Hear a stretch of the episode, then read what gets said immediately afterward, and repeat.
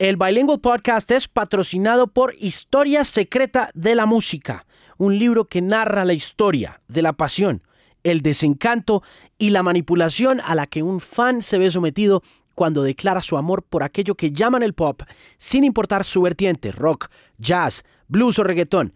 La historia secreta de la música es un viaje de desmitificación por el sexo, la guerra, el feminismo, las drogas y la filantropía hacia los pasillos de plástico donde se cocina nuestro amor por la música, convertido en una industria de epidémicas proporciones.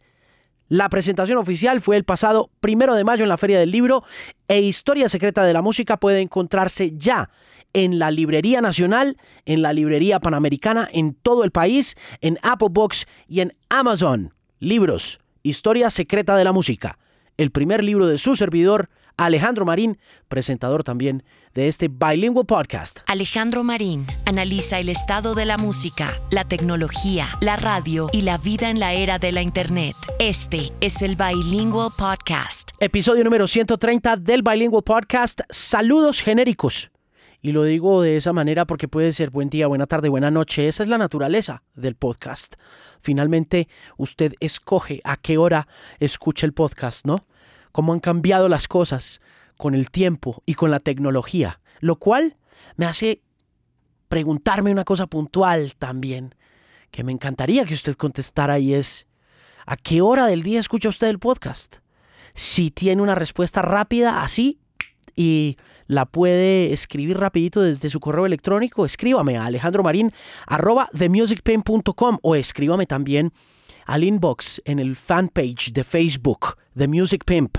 Si no está todavía allí dentro de la comunidad de fans, por favor, dele like. Y ahí me cuenta, mire Marín, lo escucho desde tal lugar, lo escucho a tal hora y le prometo que si recibo más de 10 correos de vuelta diciéndome dónde y a qué hora escucha este podcast, leeré su nombre en el episodio número 131. Pero por el momento, en el episodio número 130 me acompaña uno de los músicos y activistas más importantes del urban colombiano, Bombi de Son Batá. Una conversación que tuve con él hace un poco menos de un mes en la que compartimos un poco la historia detrás de este fenómeno que fue Estamos Melos. Estamos Melos, Sisa, Sisa. Estamos Melos, sí, sí, sí, Sisa. Es la canción que pone a Bombi en el mapa de lo conocido. Si usted está en Colombia, seguramente ha escuchado Estamos Melos. Y si está por fuera del país, también seguramente durante el Mundial la escuchó porque se hizo epidémica y viral gracias al espíritu nacional de la selección colombiana de fútbol. Pero hay mucho más de Bombi que estamos melos. Y dentro de esas cosas se puede contar este nuevo álbum llamado La Nación del Corrinche que está firmado con Sony Music y que proyecta a este joven artista hacia niveles latinoamericanos e internacionales importantes. Pero más allá del álbum también y de su gestión musical que lo lleva a producir y presentar este nuevo álbum Bombi. Es una figura cuya tenacidad, determinación, disciplina, rigor y pasión por la música son tan conmovedoras que uno no puede evitar sentir un nudo en la garganta en momentos de esta conversación por la forma como pues nos toca finalmente a todos en la vida, pero en particular a una figura como Bombi, criado en la Comuna 13 de Medellín y con una misión humana increíble de vida dentro de la música y es construir un mejor país, pero un mejor país de verdad, es decir, un, un espíritu de emprendimiento que va mucho más allá de la comprensión humana y se acerca al espíritu artístico de una forma muy, muy especial. Yo tengo que confesar que luego de haber conversado con Bombi durante esta hora Tuve que contener las lágrimas en un par de ocasiones durante la conversación que se tuvo en Árbol Naranja, en los estudios de Árbol Naranja. Y luego de eso estuve todo el día reflexionando sobre el tema y, y no puedo evitar volverlo a decir. Qué conmovedor es el mensaje de Bombi y mm, ojalá que todo ese mensaje se transforme en muchísimos éxitos para él y para la corporación Son Bata, que es de la cual él es uno de los abanderados y uno de los líderes más visibles en la cultura urbana popular. Es el episodio número 130, con el patrocinio de Historia Secreta de la Música, el libro, mi primer libro que ya está disponible en Apple Box, en Amazon Box para Kindle y también en las librerías nacional y panamericana de todo el país. Si lo compra por estos días, por favor, envíeme un pantallazo a través de las historias de Instagram y me arroba con arroba de Music Pain o simplemente en sus posts me pone numeral historia secreta y ahí estaré yo muy pendiente. Y muy pronto estaremos haciendo una activación interesante y vamos a premiar a aquellos que compren el libro luego de la Feria Internacional del Libro de Bogotá. Pero por el momento entonces, en el episodio número 130, una super conversación con una figura muy bonita de música colombiana, Bombi, en el Bilingüe Podcast.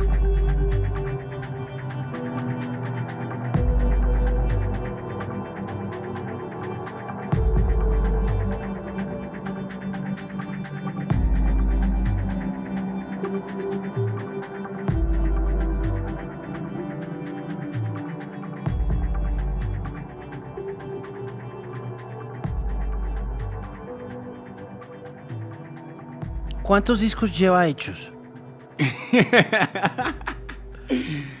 Terminé, gracias a Dios, La Nación del Corrinche, que me demoré dos años y medio. ¿Por qué tanto? Porque quería ir a traer esos sonidos de cada una de las partes donde he hecho mi música y por la que nazco. Entonces fue el Pacífico, voy a Quibdó, voy a, al Petronio Álvarez, que es donde han sido uno de los conciertos más importantes para mi vida, en Medellín, me encuentro con varios amigos. Entonces, ese me demoré dos años y medio. Pero ya después de que encontré un color, yo decía, yo sí quiero sonar así. Ya llevo otro ya hecho y medio que está ahí también haciéndose. Qué, qué montón de trabajo. No, gracias a Dios. Gracias a Dios se puede empezar uno a, a sentir contento, chévere, chévere, porque está haciendo uno lo que ama, lo que siempre ha soñado. Eh, ¿Por qué fue tan importante el petróleo para usted? Ah, no, ay, manito, me tocaste la fibra, mano. El Petronio, eh, a mí desde muy pequeñito, eh, mi papá me regaló un CD de Chirimía del Pacífico, porque yo toco el clarinete. Cuando él me regala el CD, yo, papá, ¿pero qué es esto? Esto es mucha riquera, mano. O sea, ¿esto qué es? Papi, esa es la música tradicional de nosotros. Yo vengo del Chocó, yo vengo de allá del Baudó, y allá se escucha es esto. Yo me aprendí todo eso de, de oído, gracias a Dios con el grupo Bantú con el que antes estábamos, que también es de la corporación Zombata a la que pertenezco, pues empezamos a tocar y a imitar a los mayores de Zombata. Ellos tenían los instrumentos y nosotros los imitamos con flautas, pitos, ollas y luego ellos nos empezaron a enseñar. Cuando nos enseñan, empezamos a tocar y a tocar y a tocar y nuestro sueño era ir al Petronio Álvarez, porque nos decían, el premio más grande que ustedes pueden tener en la música del Pacífico es el Petronio Álvarez. Claro, nos, nos dedicamos todos los días, tres años, tres años a hacerle y hacerle y hacerle. Tocamos en o sea, en cualquier fiesta que nos invitaban, vamos para allá, vamos para allá, vamos para allá, la gente le gustaba. Y cada año les decíamos a los mayores de Zombata, hey, queremos ir al petróleo. Y ellos decían, no. ¿Pero por qué? No, no están listos. Al año siguiente, no. En 2011 nos dijeron, muchachos, ya pueden ir. ¿Cómo? ¿Qué, qué, qué, según esos rechazos iniciales, ¿qué puede deducir usted que produjo esos rechazos, ¿por qué les decían en esos momentos no, no, no? ¿Y en qué momento les dijeron que sí? ¿Qué, qué elementos hacen que estén listos para el petróleo? Yo creo que uno siempre tiene que estar dispuesto a escuchar. Me ha, me ha enseñado mi mamá desde pequeño, porque si uno no escucha, no aprende. Entonces, cuando ellos nos decían no, era porque ellos sentían que no estábamos con el sonido apto. Eh, ta también estábamos muy niños, teníamos como 14 años y cuando íbamos a interpretar, sí, les gustaban, pero uno siempre tiene que estar rodeado de gente que le diga la verdad a uno. Y ellos decían, no, sí, lo hacen bien, pero ustedes pueden dar más. Cada vez que nos exigían, ellos decían, uy, esto man es que... Y decían, sí, pueden dar más, pueden dar más. Hasta que llegamos a eso, llegaron los profes, el profetado Pitecantropus Tataurus, llega eh, Memo y nos dice, no, ya tienen un color chévere, o sea, ustedes parecen que hubieran nacido en Quibdó o algo así. Nosotros todos, todos nacimos en Medellín. Cuando llega el momento, llamamos al maestro Johnny Pasos, él nos enseña nos empieza a asesorar y dicen, muchachos, deberían de hacerlo así. O sea, era muy chévere porque la música del Pacífico se enseña silábica. No todo el tiempo es con notas musicales, que si mi la resolvió, no. Pero también el maestro, el padre Isaac, cuando llegó a Quibdó, implementó eso. Y eso, el, el, maestro Johnny Paso sabía eso. Entonces él dice, ustedes van a ensayar allá en el hotel de esta manera. Pan, papi, papi, papán. ¿Cómo así, maestro? No podemos tocar el clarinete. No, no, usted no puede tocar el clarinete porque lo descalifican. Y usted, si tiene la música en su cabeza, sus dedos van a hablar solos. ¿Y por qué lo descalifican? Porque uno no puede hacer ruido en, los, en el hotel por concentración de todo el resto. Ah, ok. Eh, bueno, un montón de cosas. Entonces, cuando llegamos al Petronio Álvarez, nosotros estaba chiquitico andando vacilado. no nos creían que éramos de Medellín. Nos decían, ¿qué vienen a hacer? Chirimía tradicional del Pacífico. ¿Qué? Pues nos veían las pintas así y decían, pero ¿cómo así? No. Y, pues, ¿de dónde son? De Medellín. Medellín, chirimía típica. No, el alcalde encargado en ese tiempo nos decía, no. Entonces era más, más tensión, más tensión porque... O sea, es un círculo bien cerrado. No, porque es que no, no, no habían abierto la, la brecha a muchas cosas. Entonces, en ese año, el mismo alcalde nos decía, pero chirimía, usted de Medellín, ¿quién les enseña chirimía en Medellín? Yo, pero ¿por qué dicen eso? Si en cualquier lugar donde haya alguien, pues si yo soy de la Comuna 13, yo te enseño lo que sé de la Comuna 13, ¿cierto? Entonces, así mismo nos lo enseñaron. Cuando llegamos allá, casi nadie nos creía. Y cuando empezamos a tocar, la gente empieza como que, estos peladitos, ¿qué mano? Y seguían aferrados a que no podíamos ser, de Medellín. Luego llegan varios maestros, eh, Rancho Aparte, eh, Africanto, y ellos se paran en la raya y dicen, venga, es que no es así, o sea, la música es universal. Si uno hace buena música va a llegar a cualquier parte del mundo. Y si la hacemos bien, pelados como ellos, van a poder nutrir al resto de las generaciones. Ay, yo me tocaron el corazón porque yo dije esa palabra.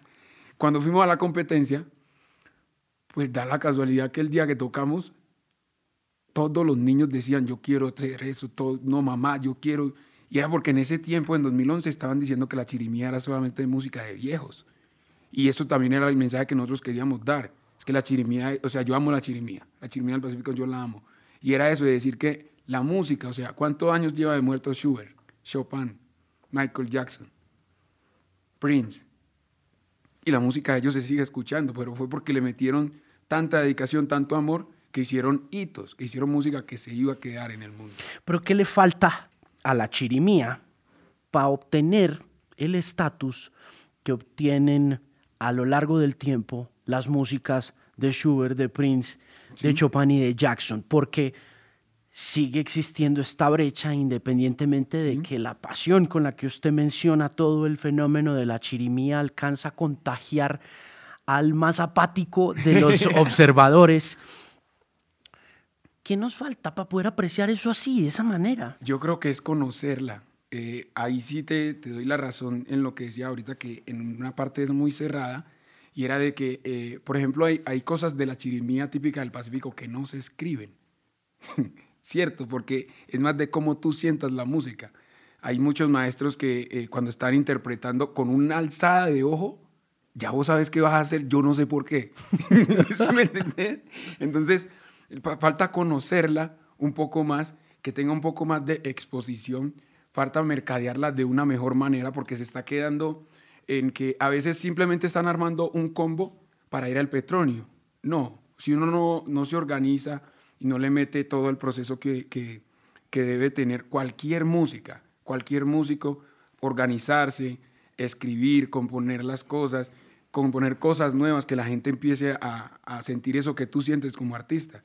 Yo pienso que eso es lo que falta y que yo estudié música en la Universidad de AFIT y tenía mucho esa conversación con el profe. Yo le decía, profe, pero ¿por qué no intentamos que las músicas de Colombia sean las que se enseñan en, la academia? Porque sí, eh, no estoy diciendo que la clásica no deba de enseñarse porque nos dan muchas bases, nos, nos dicen cómo movernos. Pero si usted va al país de Schubert hmm. a tocar Schubert y hmm. allá hay alguien que es nacido allá, ¿quién lo va a tocar mejor? Que está más Obvio allá. Está obvio allá. Entonces yo digo, ¿por qué no empezar a impregnarle a la educación musical de Colombia? ¿Y qué le contestó?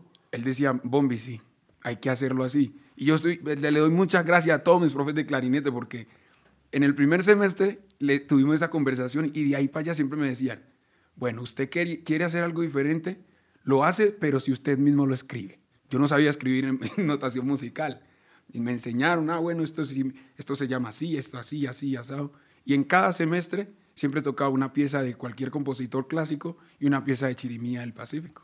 Estaba leyendo yo que Michael Jackson, ahorita que estaba usted contando esa historia de cómo hay cosas en la música popular que no se pueden anotar, que no se pueden, que no se pueden escribir, que Jackson tenía eso. Michael Jackson, eh, a Michael Jackson le entregaban una canción y se la entregaba un cucho de 28, 30 años en esa época, de 35 años, de esos que eran contratados por Berry Gordy para escribir canciones y se las pasaban a los artistas y le y le decía, el peladito iba y le decía, ve, ¿qué, qué, qué es esta palabra? Anguish, es un pedacito de la biografía.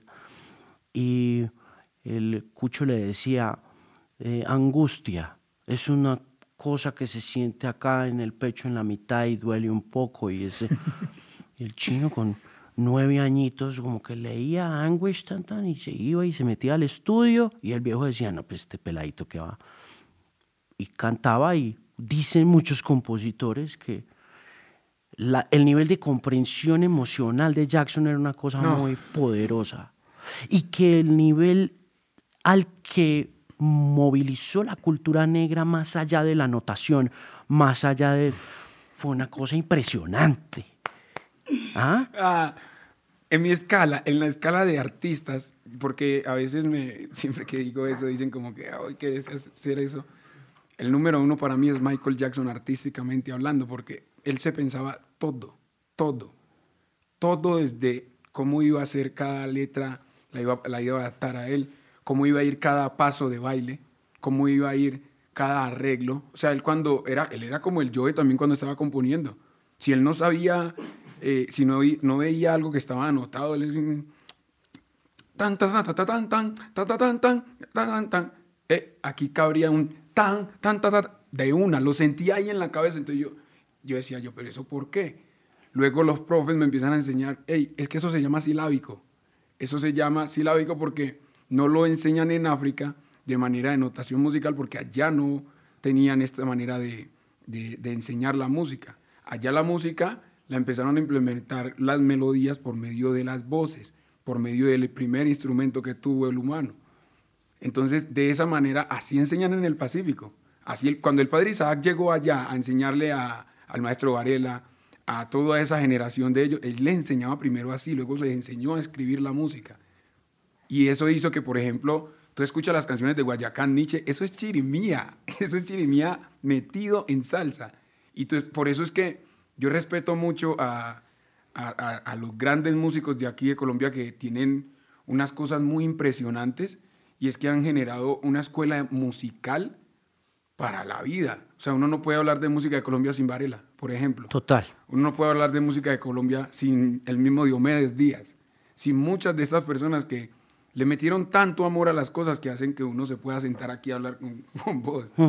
Ve, convérseme de, del padre Isaac, que no sé quién es, hábleme de él. el padre Isaac fue el primer, eh, llegó en una misión a Quibdó, pues fue mandado al Chocó, una misión jesuita, eh, y tenía, llegaba con la, con la responsabilidad de dar todo esto que, mandaban esas misiones en ese tiempo. Entonces él le habían dicho es que en este, a, a, este lugar donde vas a ir son muy musicales. Ellos tienen la música impregnada. Él llega con los primeros instrumentos eh, europeos. Sí y así empieza a enseñarles a mucho. Era de un temple durísimo, o sea, si no hacías algo te pegaba una coca. Sí. sí. O sea, el maestro, estos días el maestro, de la escuela de él están el maestro Paneso, que es el que compuso La Vamos a Tumbar, eh, Alexis Lozano, eh, Varela, Hinchao, y te estoy hablando de los pioneros de la chirimía ya siendo con, con, con instrumentos ya mezclados, porque eh, antes se tocaba la chirimía con carrizo en vez de clarinete.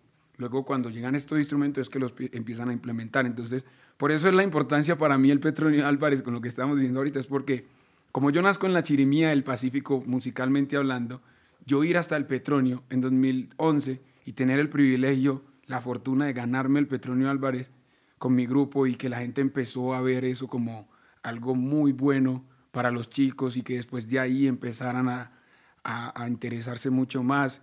Y eso es lo que uno tiene que buscar. Entonces yo siempre he dicho que los dos conciertos más importantes de mi vida han sido en el Petronio Álvarez. Sí, el primero, en el primero ganaron. Sí. En el segundo nos, nos llevaron como invitados. Le hicimos un homenaje al maestro Varela, por ejemplo. Sí.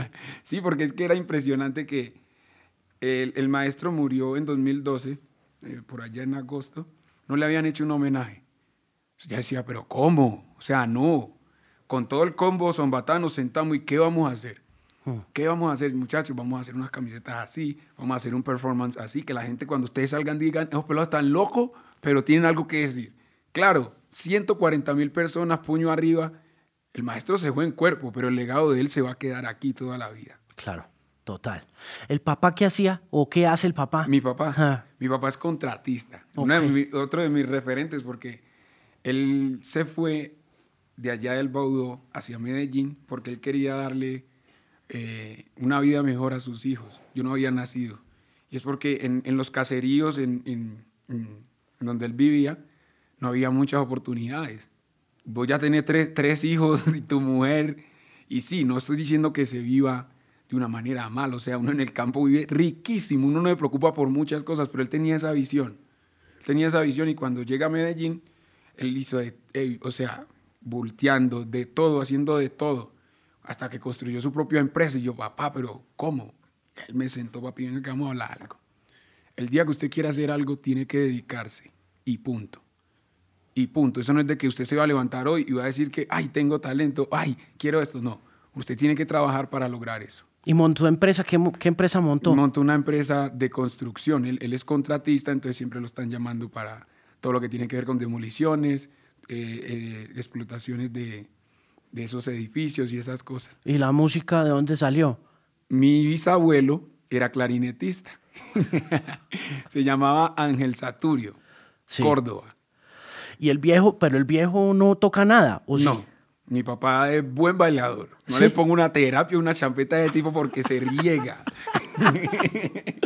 Y usted también debe ser buen bailador también. ¿no? Manito, pues yo no, pues yo no podría decir eso, que lo catalogue la gente, porque eso sería muy banal decirlo yo. Pero yo digo que yo muevo mi cuerpo. Yo muevo mi cuerpo. Y siempre que estamos en escenario, por ejemplo, yo siempre estoy cantando, moviendo mi cuerpo, tocando instrumentos. Entonces siempre me... ha- Por eso te digo que una de mis referencias es Michael Jackson, por Claro, ejemplo. porque era integral, porque Sí, tenía ese sí, montón de o sea, cosas que usted todo. también tiene. Todo, no, no, no me- yo no me puedo comparar con Michael. es- o sea, como Michael nadie, No, na- nadie van a hacer en serio. Sí, seguramente no, pero digamos que, de la, por ejemplo, a Michael le pasó también que era un gran imitador.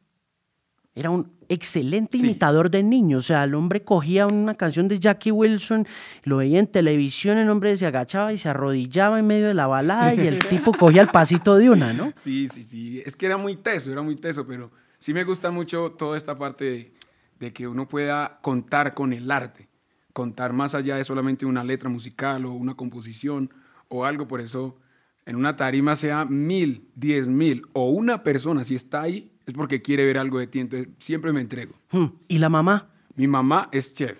Mi mamá también, estoy, o sea, referente, referente.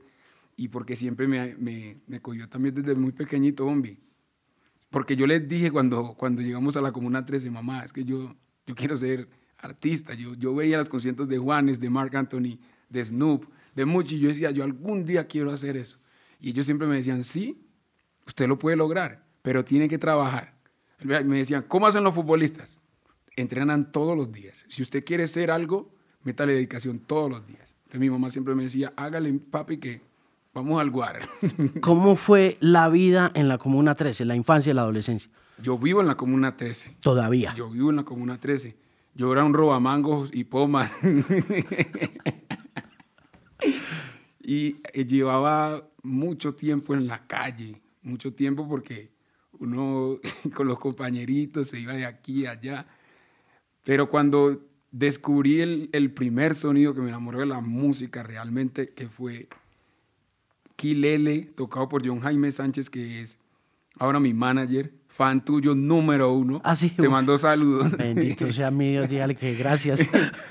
Eh, ahí empezó a canalizar toda mi, mi energía, yo, porque yo soy muy hiperactivo. Mm, ¿Cuánto, ¿Cuántos años tenía cuando...? Cuando llego a la comuna, Mm. tenía 10 años. Y ahí empezamos, o sea, yo, de, de más pequeñito, yo era muy, muy hiperactivo. Yo me creía un Saiyajin. Yo me tiré a un tercer piso, le metí una mano a la licuadora y mi mamá, pero papi, ¿qué pasa? O sea, no. ¿y se, se quebró algún hueso alguna vez o no? No, nunca me he quebrado un hueso. Ah, bueno, eso nos pasa a los hiperactivos. No nos quebramos nada todavía. No, eso. Y ya cuando llego a la comuna, mi mamá decía, sí, papi, eso es lo suyo, porque ahí eh, los, de, los mayores de Zombatá, la corporación a la que yo pertenezco, empezaron a deducir cosas. Y era de que por medio del arte, tú aprendes muchas cosas que a veces te mandan a, a alguien a que te las diga y tú no vas a hacer caso, porque uno a veces se cansa del legue y hábleme hábleme. Entonces descubrieron una metodología y que es que por medio del arte usted puede tener dedicación, esfuerzo, disciplina, eh, tiene que tener compañerismo cuando está en grupo y todo eso. Y asimismo desarrollaron esa metodología de alto impacto por la cual le enseñan a los niños, niñas y adolescentes los derechos o prevención de muchas cosas. Claro. Entonces, yo soy de la primera escuela de Zombatá, eh, donde habíamos como 45 peladitos, canzones, canzones. Pero cuando entregaron un instrumento, uno era todo el día en su casa o donde sea, yo quiero lograrlo, quiero lograrlo, quiero lograrlo. Y no estoy diciendo que, que todos tienen que hacer arte o algo así, en el deporte o algo así, pero yo sí, eh, nosotros sí hemos visto que por medio del arte uno puede generarle esas bases a los niños para que tengan un poquito mejor el poder de decisión. Mm, Ese panorama de la Comuna 13 desde esa época de la niñez y de la adolescencia, ¿cómo ha cambiado al día de hoy? Muy, muy, muy bonito. O sea, eh, antes yo llego en medio de, de- de una operación que se llamó la Operación Orión. No jodas. eh, yo llego a la Comuna 13.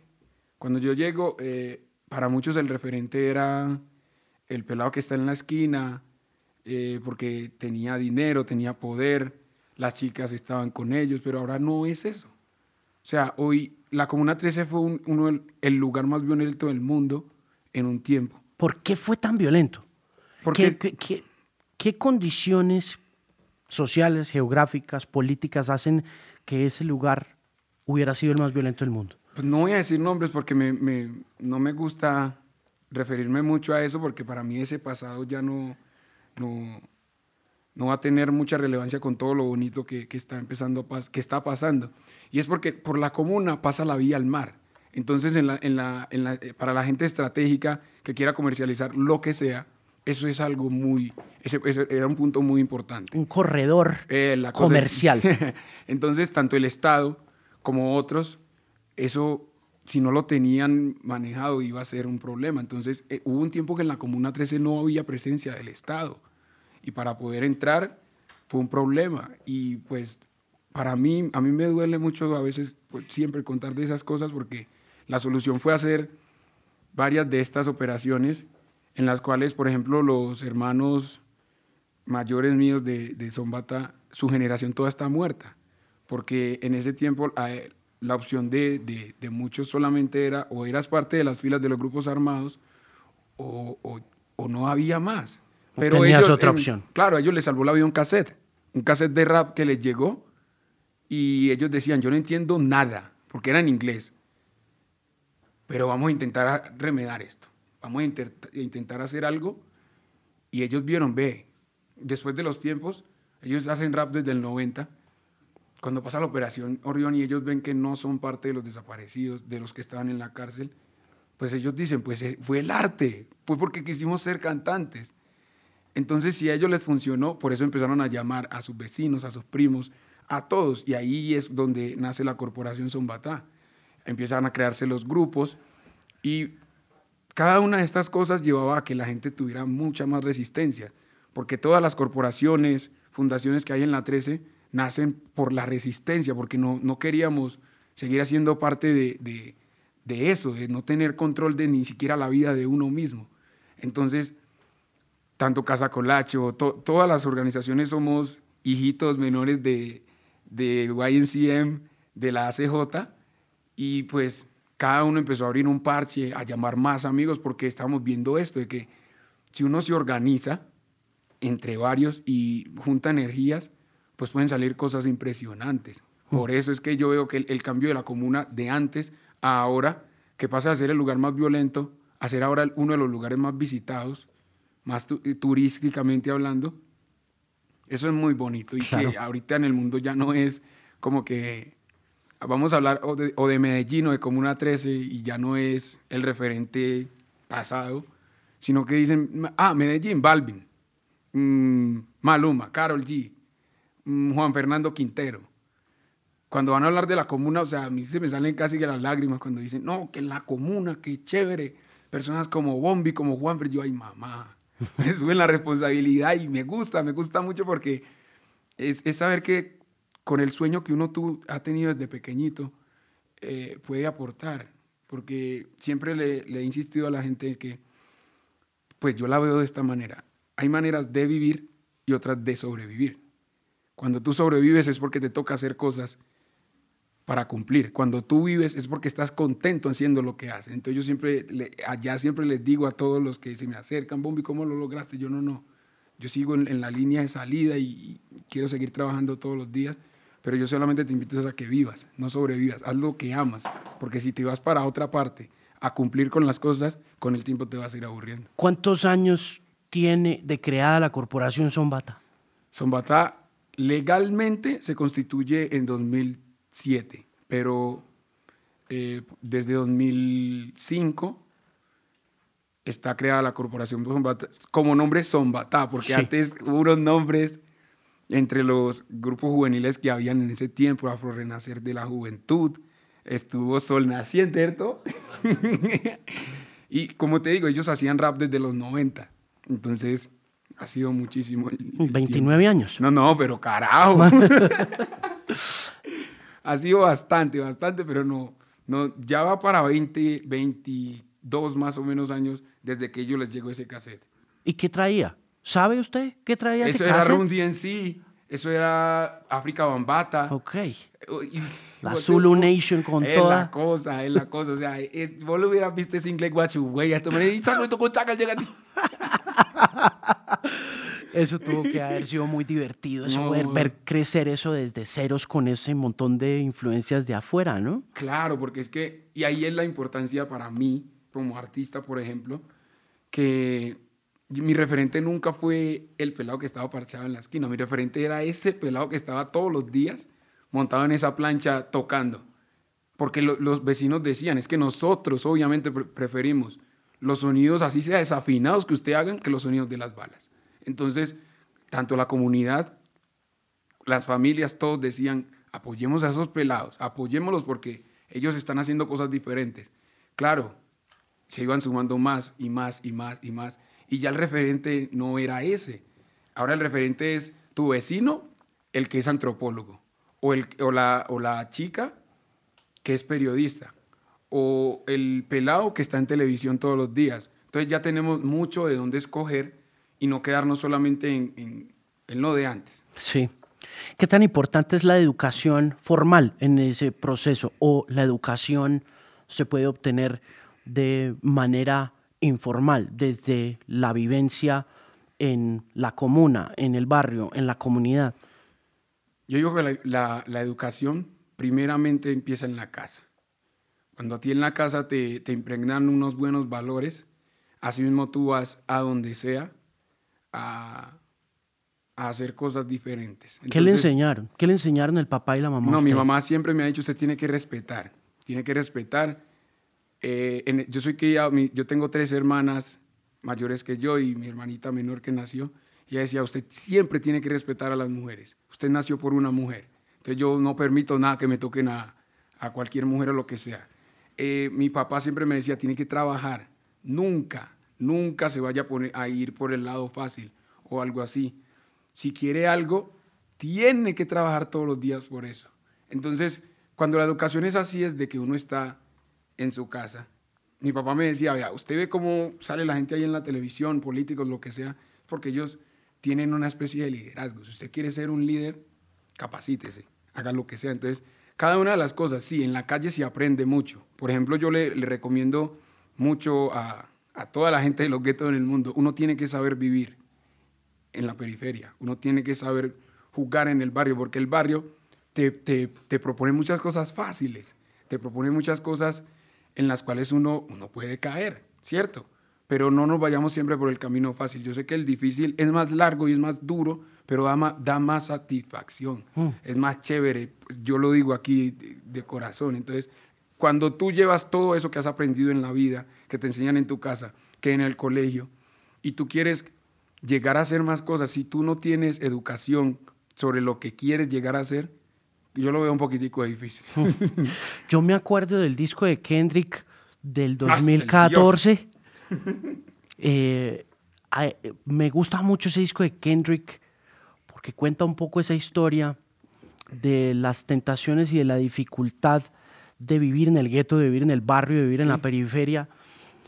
Y esa historia comienza con él eh, haciendo como varias paradas en el barrio y una de ellas es una conversación que tiene con dos o tres amiguitos que tienen 16, 17 años, que lo convencen de que se robe el carro de la tía para irse a robar una tienda. Así comienza, el, hay una parte incluso, y como la tercera canción del disco, la tía llamándolo, diciéndole, hey, devuélveme el carro. Y, es, y, y llega el momento ese crucial del disco, como en la mitad, en la que Kendrick tiene que tomar la decisión si coger esa pistola, entrar a robar la tienda, o si simplemente dejar a los pelados ahí y dedicarse a lo que se dedica hoy, que es rapear, ¿no? Le- Usted- porque, yo no sé por qué, quién te contó que te hablaras, me hablaras de mis referentes, en serio. no, pues es que Kendrick, yo soy muy fan del Kendrick. No, yo también. O sea, Kendrick es, por ejemplo, un caso especial como Residente y personas así, porque ah, yo no quería contar esta anécdota, pero a nosotros nos pasó algo. Eh, en Zombatá, en un tiempo, íbamos a recibir una visita eh, de la mini- ex ministra de Cultura. En ese tiempo era Paula Moreno. Y pues nosotros íbamos a, a recibirla, o sea, bombo y platillo y un boom de nivel Zampacho en Quito. Con ¿sí me toda, entendés? Con sí. toda. Y pasó algo lamentable. En ese, en ese tiempo existía mucho lo que eran las fronteras invisibles. Y lo que pasa es que eh, un amigo que se llamaba Andrés Medina, por eso el, estudio de nosotros se llama AM Records, en honor a él, estaba de espaldas. Tenía una, eh, estaba esperando a otro compañero para ir por, por, por el sonido, para recibir a la ministra, y lo mataron. Eh, dicen los pelados que eh, fue una equivocación, que porque no sabían de, de dónde era o algo así. Mm. Entonces, nosotros sabíamos quién era, primero que todo, y era tomar esa decisión, o nos matamos todos y vamos a cobrar venganza o lo que sea, o, o vamos a dar una lección de vida o vamos a hacer algo para que no sigan pasando estas cosas. Entonces, sí, o sea, uno no puede decir que no, no o sea, se te está yendo un hermano, ¿sí me entienden? Claro. Entonces, entre todos, en, en especial los mayores, o sea, yo tenía un taco aquí que yo no sabía, yo no sabía qué hacer, o sea, y era como, marica, ¿qué vamos a hacer en serio? Nosotros dimos, no, muchachos, nosotros estamos llamados a otras cosas. Eh, dice John Jaime, mi manager, y sin rencor abrazaron a los, a los que me han lastimado. Eres la esperanza de los que ti han creído, por eso están a tu lado. Desde la ANC escribió en una de sus canciones, porque también es MC. Y es, es, ese- es eso, de que uno, si uno no toma las decisiones correctas, eh, pues se te va a trocar tu sueño. A veces tocan cosas así difíciles que uno de pronto no podrá controlar, pero uno sí tiene que tener claro que, pues yo de mi parte diría como que el corazón no necesita tanto odio, tanto rencor o algo así, y a veces toca pasar la página y enviar otro mensaje que sí se pueden hacer cosas diferentes. ¿Por qué cree que como especie nos cuesta tanto perdonar? Yo no sé, mano. O sea, yo no sé por qué se, se tiene uno que quedar en, en, en los recuerdos malos. Yo como persona siempre donde llego intento es coger lo bueno de cada persona y, y pase lo que pase, me quiero quedar con ese recuerdo. Y yo creo que uno tiene que aprender a decir, disculpa, me equivoqué, esto estuvo mal, esto no es así. Pues a mí, o sea, yo también soy un ser humano. Eh, en varias partes, cuando uno está metido en esto de la música, eh, si uno se deja creer del brillo, se forma algo tan feo que se llama ego. Y eso no deja que la gente de alrededor pueda estar en conexión contigo, porque siempre te van a decir solamente lo que tú quieres escuchar. Total. Entonces yo soy afortunado de que siempre cuento con un equipo impresionante que me he criado con ellos toda la vida. O sea, te digo que el que me enseñó a tocar el clarinete ahora es mi manager. Todos esos que están ahí fuera son criados conmigo. Entonces, cuando, y, y mi familia, mis seres queridos, intento siempre rodearme de gente que me diga siempre la verdad. Por ejemplo, ahorita en lo que estaba pasando con Estamos Melos, uno, se, uno esa espuma y, no, no, manito, quite la espuma de esa cerveza y vea qué es usted. Devuelva ¿Y cómo la quita? Porque es que yo le voy a decir una cosa.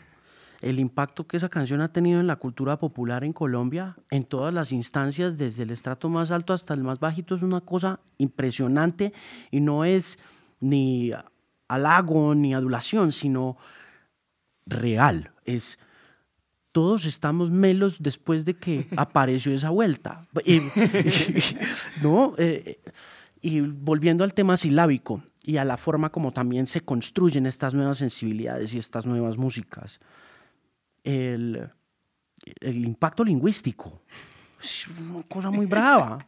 Puede que haya estado en algún lugar, en algún sector de la sociedad la palabra melo, pero ahora está en toda parte. ¿Ah? Yo le digo a todo, el, a todo el que me pregunte siempre, para mí Estamos Melos es una bendición. Nosotros le decimos bendición a los niños, a los hijos. Tengo nueve bendiciones ahí en la Nación del Corrinche, pero Estamos Melos es un caso solito, aparte. O sea, y esa canción, como todas las del disco, yo lo que busco es a que la gente conozca cómo yo tengo el rayón aquí en la cabeza. Entonces, yo no quiero como hacer, eh, digamos, voy a, a escribir algo que no siento no, pues yo todos los días allá con mis panas, hey, como, manito, ¿qué es lo que? Melo. Y, hey, ¿esto qué? Cisas. Melo, cisas. Yo, no, manito, esto tiene como que un ritmo. esto tiene algo. Y como uno quita toda esa espuma, yo digo que es con la gente que lo quiere a uno, que le dice a uno, hey, no, manito, estás, estás yéndote por otro camino. Vos no sos eso. Vos sos el mismo robamango y pomas que allá. Yo a veces miraba para atrás y yo, sí es verdad es verdad, y a toda la persona que, que en un momento, o sea, hasta hacía cosas por inercia, o sea, ni, ni me daba cuenta y luego me siento autoevaluarme. A mí no me gusta hablar de la gente.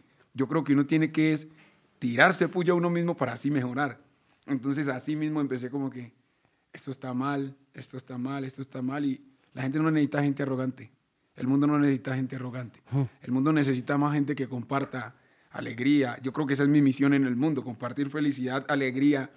Y con Estamos Melos empezamos a lograrlo. Hmm. ¿Dónde, ¿Cómo estalló? Yo creo que fue el, trabajo constante, constante, porque cuando nace la canción, o sea, yo llego de una gira de dos años eh, que se llamó Territorio de Sueños, lo que hacíamos era ir a, a, más o menos 25 municipios y ciudades de Colombia a enseñarle los derechos a los niños con la metodología que te dije ahora.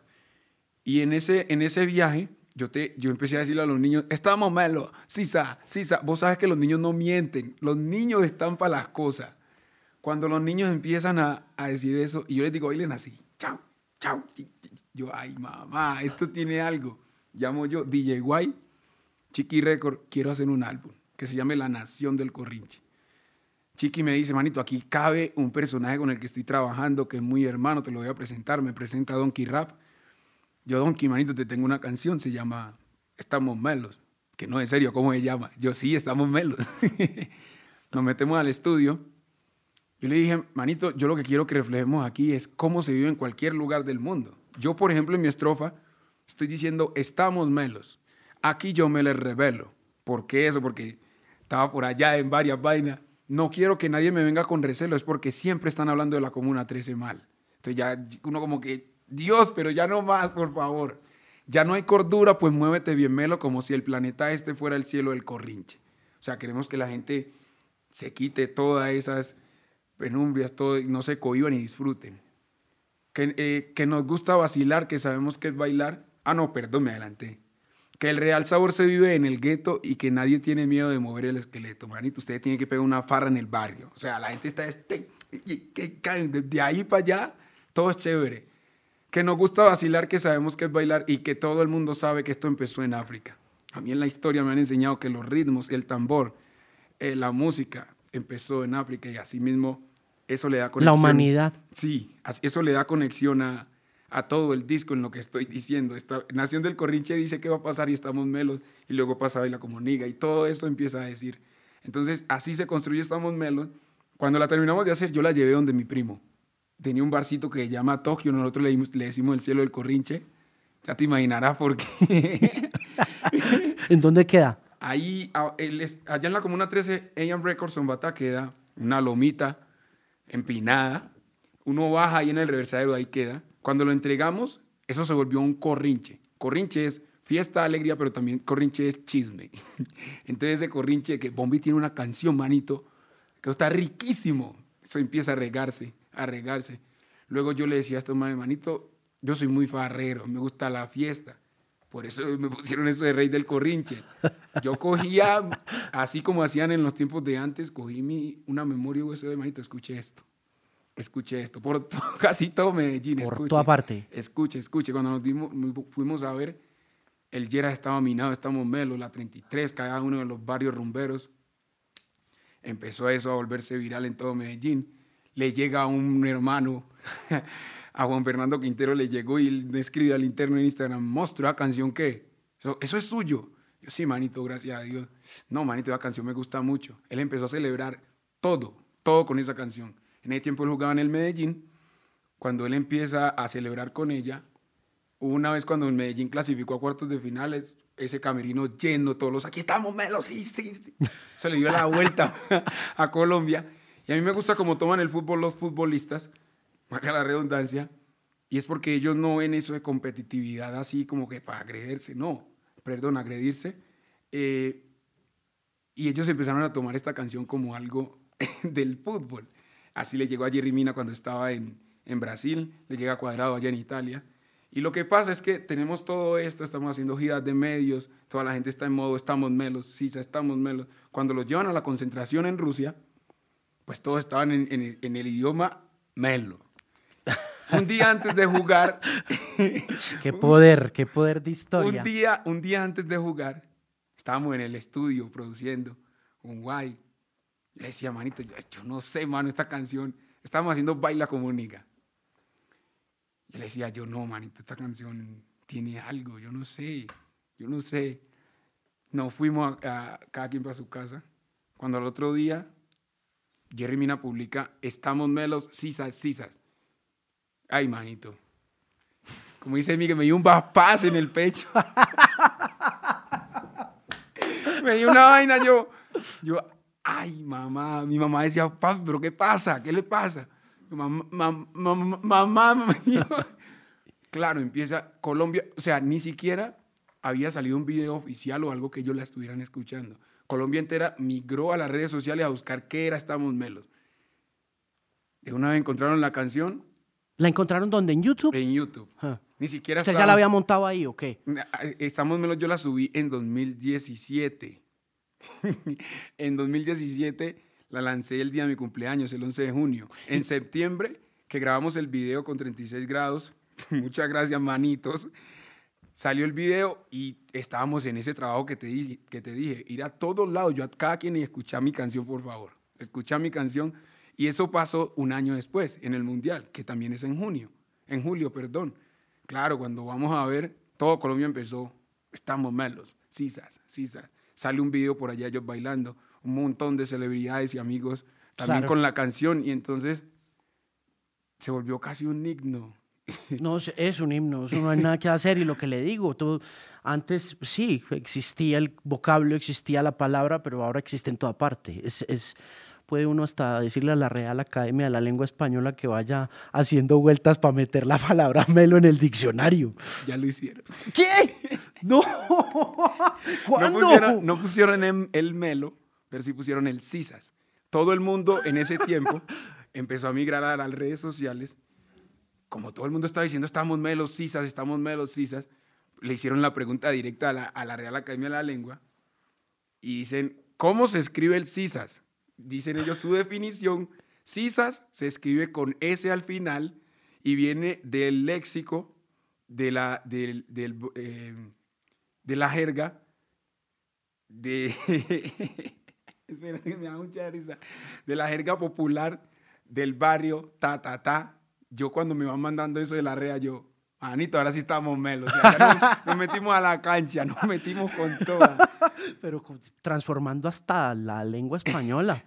Así es, así tiene que ser. Gracias a Dios, gracias a Dios.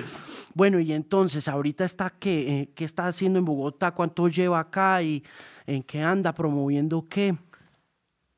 Ahorita estamos lanzando La Nación del Corrinche, el álbum eh, que me demoré esos dos años y medio en conseguir por lo que te dije, que quería tener esos sonidos, pero no solamente los sonidos, sino cada cosa que implementara la nación. Entonces, tú lo acabas de decir, la lengua.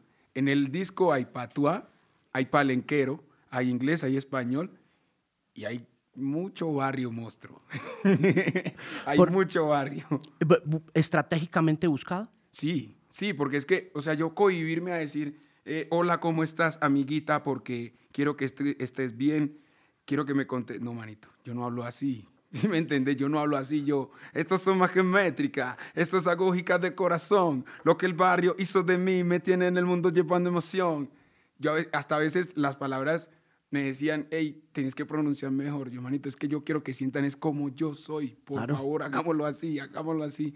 Entonces, así mismo estoy diciendo como Cusatá con a mí, que es de Palenque, de Palenque allá en San Basilio, en Cartagena, en Tifa, que metió algo de patuá, diciendo cómo uno la pasa rico en una farra, chévere. Entonces, todos, y tiene todos estos ritmos, como el asonto, chirimía del Pacífico ahí metida en, los, en los sonidos electrónicos, tiene algo de ballet funky, trap, hip hop, o sea, tiene un montón de cosas. Y es porque yo toda la vida he sido muy fraternal. Creo que en la historia que hemos contado se sale algo de lo que es. Y es sí, en Petronio Álvaro me dijeron, usted es el rey del corrinche. Pero el camino en la música y estar con mi gente me enseñó que eh, uno tiene que darle el mérito a las personas por lo que hacen. Entonces, hubiéramos podido crear el reino del corrinche. No, nación, porque las naciones se juntan muchas personas para hacerlas grandes. Comparten ideales y hacen que todo eso sea así. Y como yo sé que hay mucha gente farrera en el mundo, nace la nación del Corrinche, en el que cada una de esas personas que les gusta de disfrutar la vida, que les, son bienvenidas. Entonces la nación del Corrinche hace que yo esté aquí, hace que cada una de las personas que compusimos ahí en el álbum, que pusieron su entrega, que mi, eh, mi, mi coreógrafo, porque yo sí, como te dije, yo estoy bailando todo el tiempo. Mi coreógrafo, los otros bailarines de Quilombo Crew, el equipo, todo el resto de Zombata, trabajan para que eso pase. Entonces, así mismo quisimos llevar eso. Nación del Corrinche, porque en la Nación del Corrinche todos somos importantes, todos aportamos. Y sí, ellos quisieron que yo esté representando la bandera y esté diciendo, eso es lo que hay. Pero ahí hay un trabajo muy grande detrás. Inscríbame en esa nación, inscríbame la cédula ahí. Manito. Con toda. Bombi, gracias, mucho gusto conocerlo, es un orgullo saber lo nuestro. Qué chimba tenerlo aquí. Muchas gracias por llegar hasta este punto. Esto ha sido todo por esta edición del Bilingual Podcast. Recuerda escribirme a alejandromarina.com y contarme desde dónde escucha el podcast y a qué hora también. Y si tiene espacio en su teléfono celular, lo invito a que descargue la app, que la encuentra gratis en la App Store y en la Google Play Store. Pimp by Alejandro Marina. Así la encuentra gratis y ahí encontrará todo el contenido on demand de este Bilingual Podcast. Por supuesto, también en Spotify, en Stitcher y en TuneIn está agregado el podcast y en Overcast también es maravilloso. Overcast, me encanta esa app para podcast. Un gran abrazo desde esta esquina de la nación. No olvide, el libro Historia Secreta de la Música ya está disponible, está a nivel nacional en las librerías nacional y panamericana de todo el país. También lo puede encontrar a través de casadelibro.com, a través de Amazon y a través de Apple Books. Así que espero sus comentarios y sus observaciones con el numeral Historia Secreta y por supuesto arrobándome a través de Instagram con arroba The Music Pimp. Y para todas las inquietudes, playlists, análisis, observaciones de cultura y mucho más, no olvide siempre estar pendiente y chequear themusicpimp.com, una voz confiable en la música.